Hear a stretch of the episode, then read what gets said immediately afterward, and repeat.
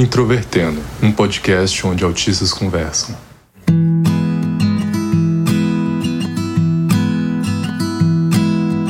Olá para você que ouve o podcast Introvertendo, que é o principal podcast sobre autismo do Brasil. Meu nome é Thiago Abreu, sou jornalista, host deste podcast, diagnosticado com autismo em 2015 e hiperfocado em áudio. Olá, eu sou William Timura, faço mestrado em informática na educação, também sou autista e diria que tenho um hiperfoco em autismo e análise do comportamento aí por um, um bom tempo.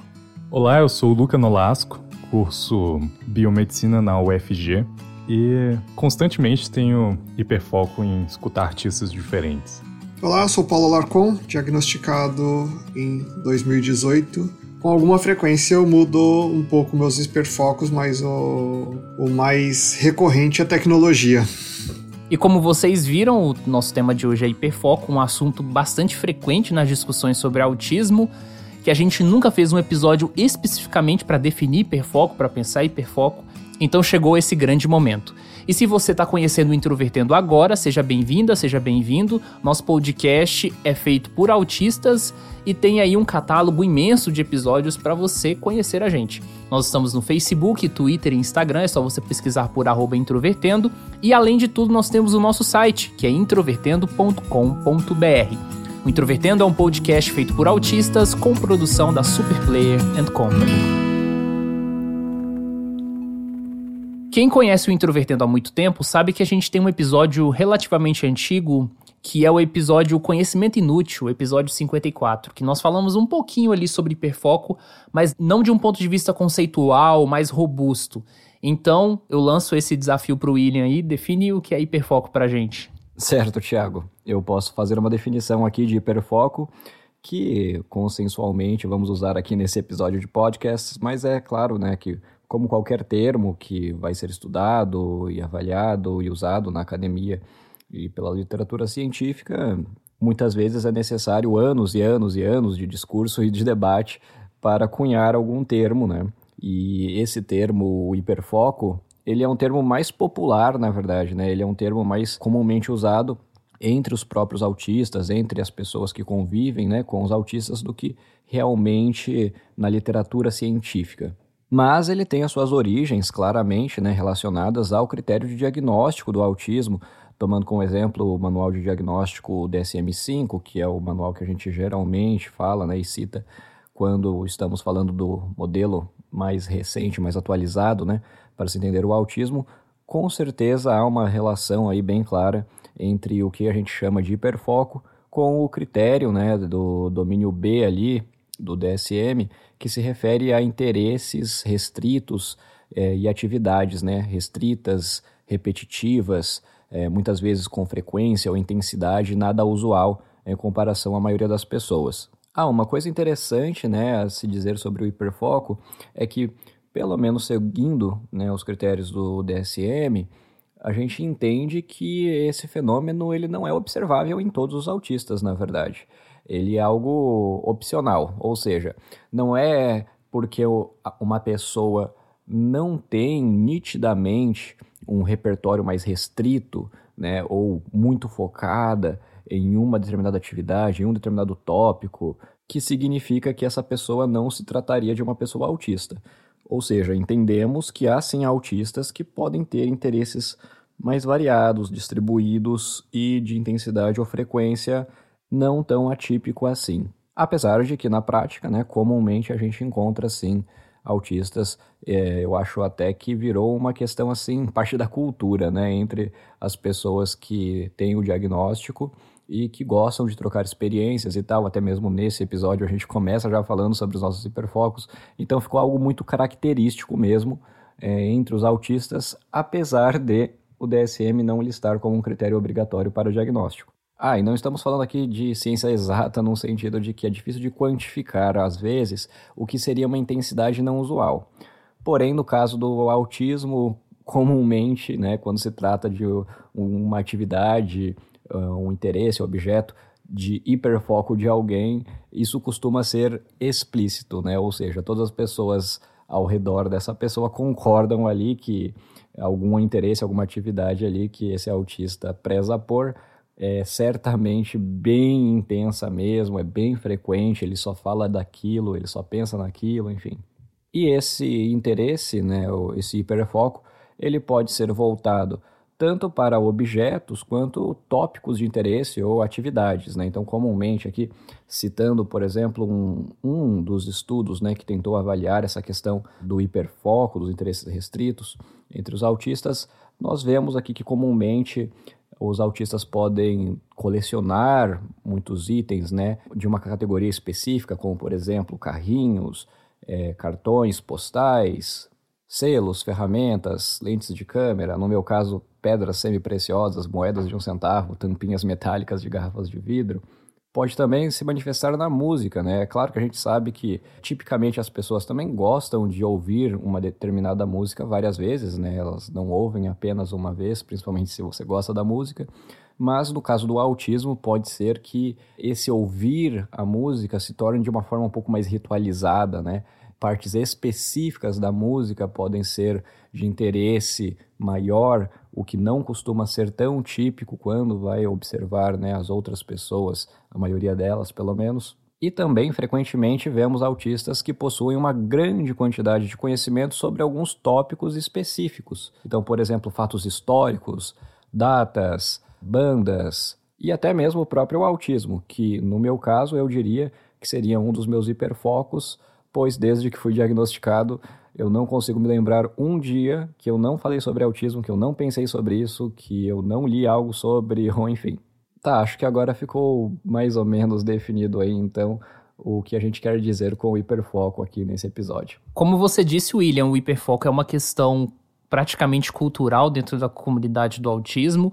E eu acho isso muito bom no sentido de que, como autistas são pessoas que têm um círculo social muito baixo, no geral, quando elas estão na comunidade se interagindo, elas encontram pessoas que podem ter os mesmos hiperfocos, é uma conversa longa, uma conversa duradoura e que pode ser uma amizade aí muito bem desenvolvida, né? Dependendo do contexto.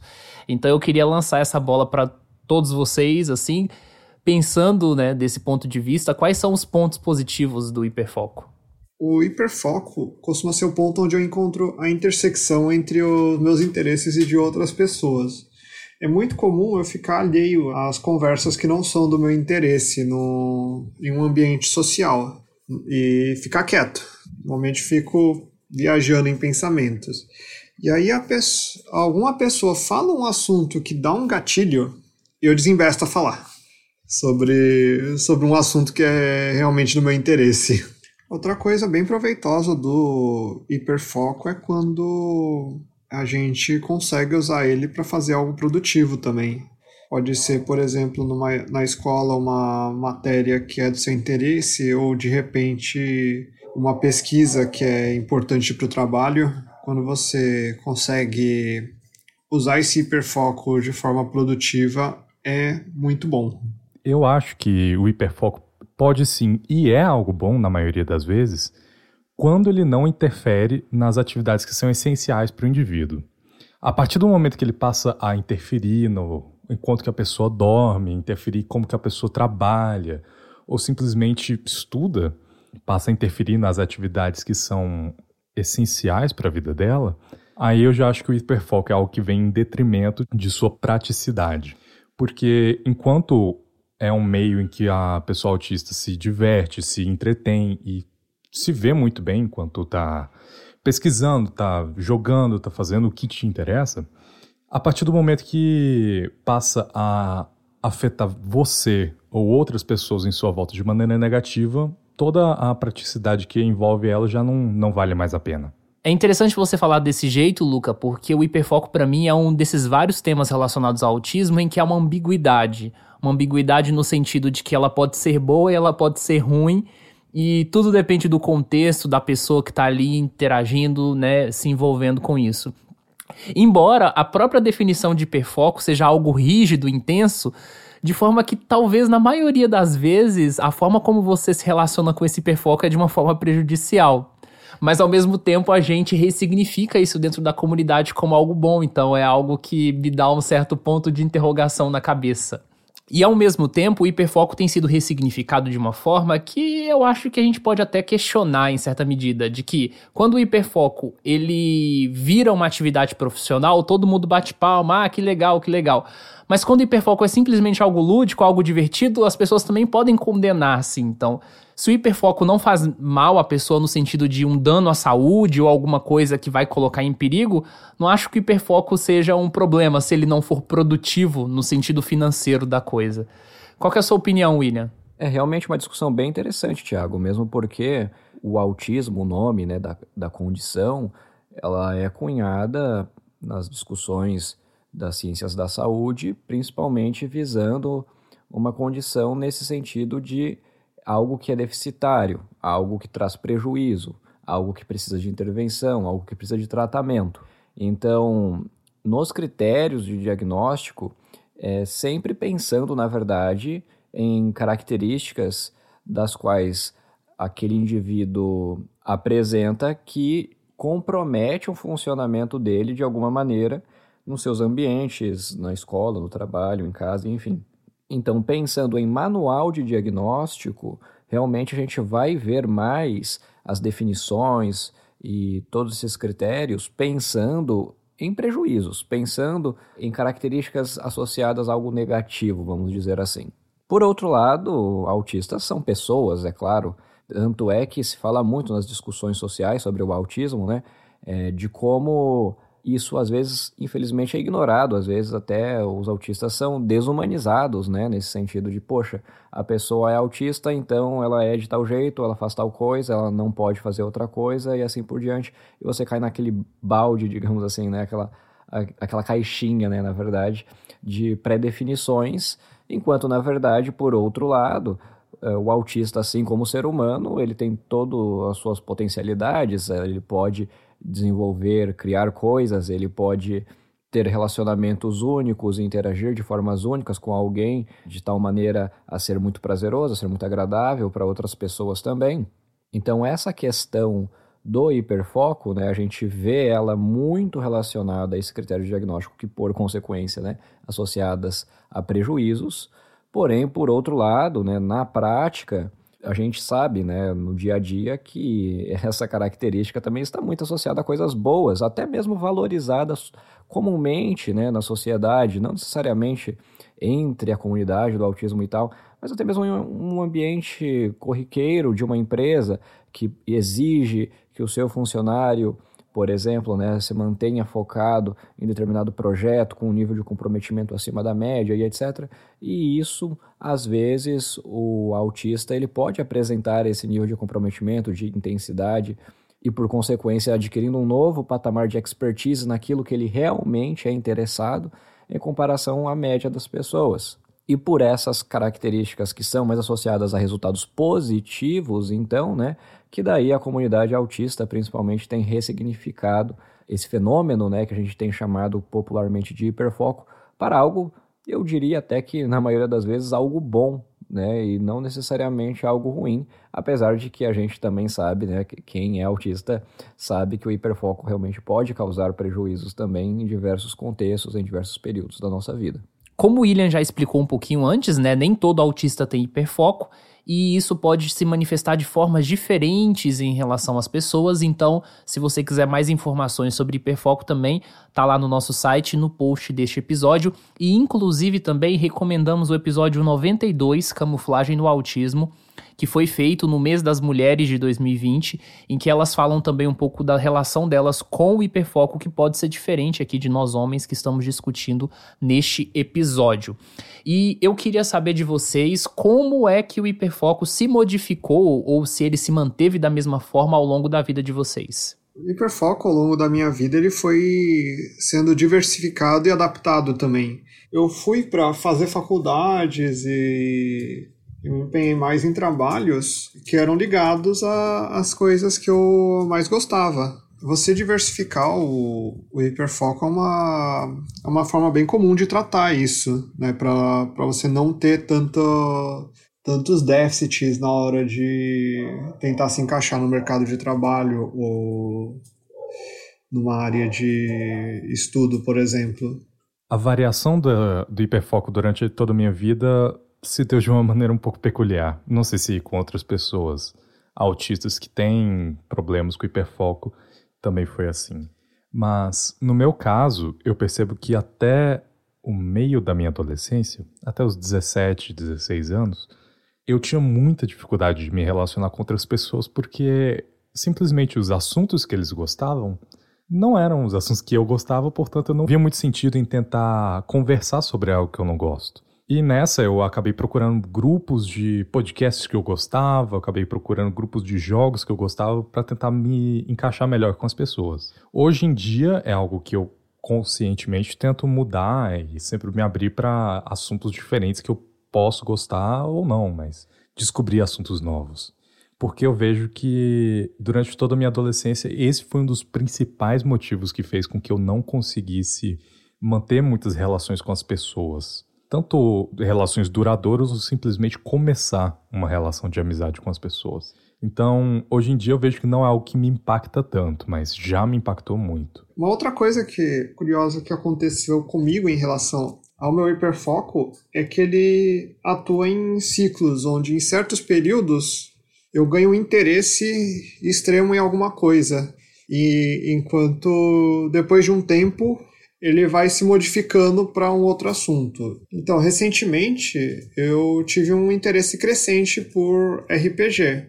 Enquanto em meados do ano passado, eu passei por um, por um período que eu estava mais focado em paleontologia, onde eu comprei um livro sobre dinossauros e até fiz umas aquisições de fragmentos de fósseis.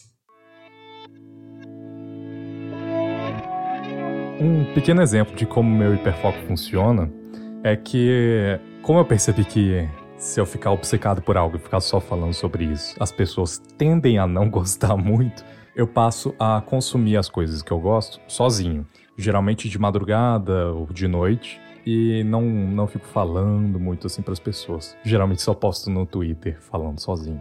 O meu foco da vez, ouvir o musicista Itamar Assunção, eu tô. Eu instalei semana passada, um pouco antes de, de redescobrir esse artista, eu instalei um aplicativo no celular que monitora as músicas que eu escuto. Quantas vezes eu escutei elas, quantas horas eu escutei, coisas assim. Antes de eu redescobrir o artista, eu tinha escutado 12 vezes músicas do Radiohead, umas 8 do Milton Nascimento.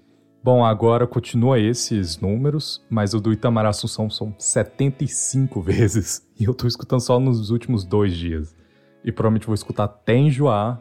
E aí, daqui a uns três anos, eu vou voltar a escutar de novo. Isso me lembra quando eu ouvi Goodbye Yellow Brick Road do Elton John umas 94 vezes, eu acho, durante quatro dias consecutivos.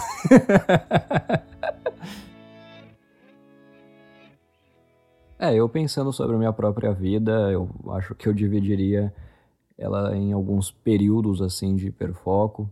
Como eu já disse aqui antes nesse episódio, eu tive um, um bom período, não sei exatamente se foi nessa ordem, mas os primeiros hiperfocos que eu diria né, ter tido foi com pedras semi-preciosas, principalmente porque meu pai é ourives, né? Então tinha muita informação sobre elas, gostava muito de ficar vendo as pedras contra a luz, colocando elas em diferentes superfícies para ver né, os efeitos da luz passando por elas e coisas assim. Passava um considerável tempo nisso.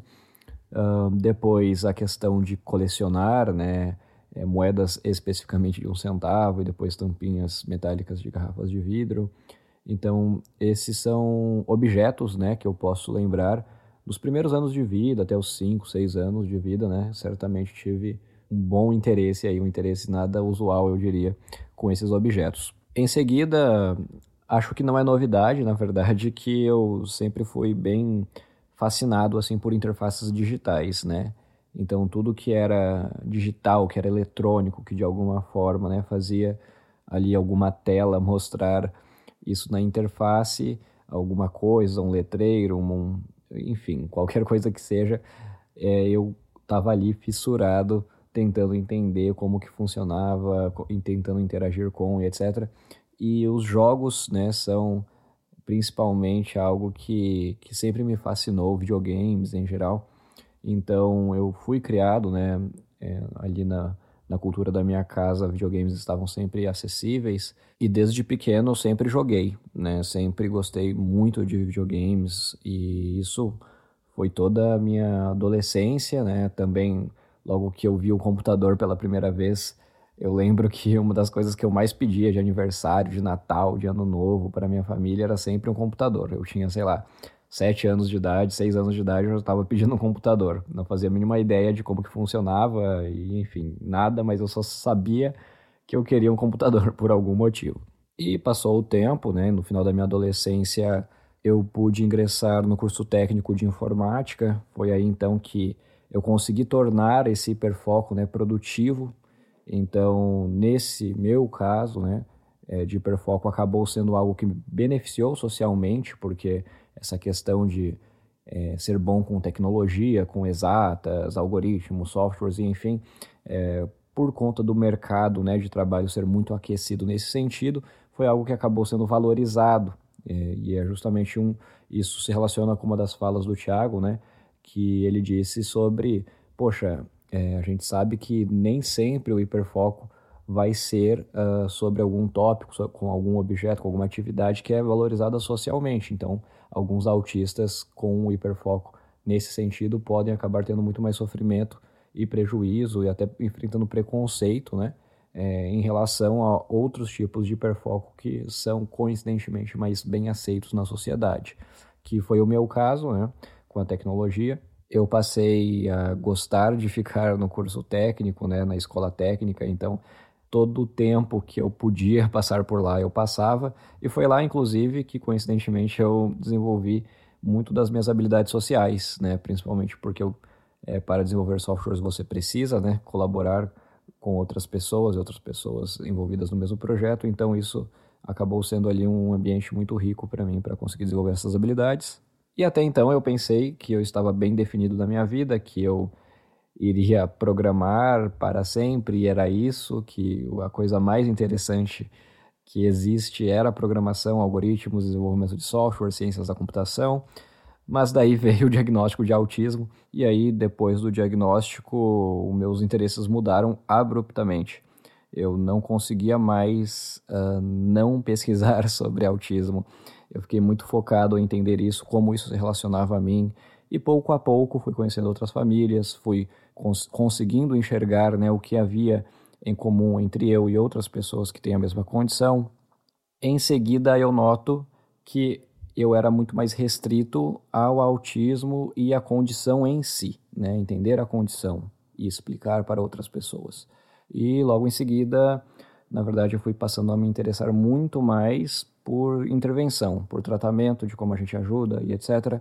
E até o momento que eu vi que, coincidentemente, a mesma ciência que a gente usa para fazer design de jogos, né, jogos bons, é, os melhores jogos, é a mesma ciência que embasa as intervenções educacionais para o autismo. E aí então que foi essa interconexão de repertório, né?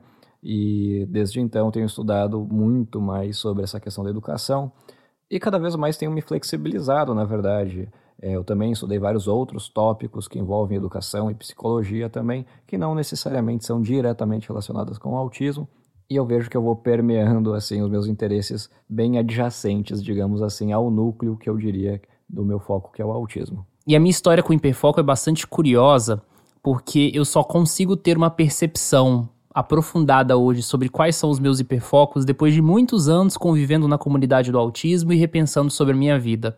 Eu lembro que, por exemplo, quando eu era criança, eu gostava muito de ouvir rádio e ouvir músicas junto com a minha mãe. Mas não era só ouvir rádio, ouvir músicas.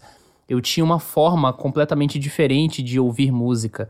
Eu fazia gravações usando fitas cassete, eu abria fitas e ficava mexendo elas de lugar, pegava uma fita de 45 minutos e colocava dentro de um pacote de 60, pegava uma de 60 e mexia com uma de 90 e embolava essas coisas. Eu tinha um interesse tecnológico por essas mídias também, em certa medida.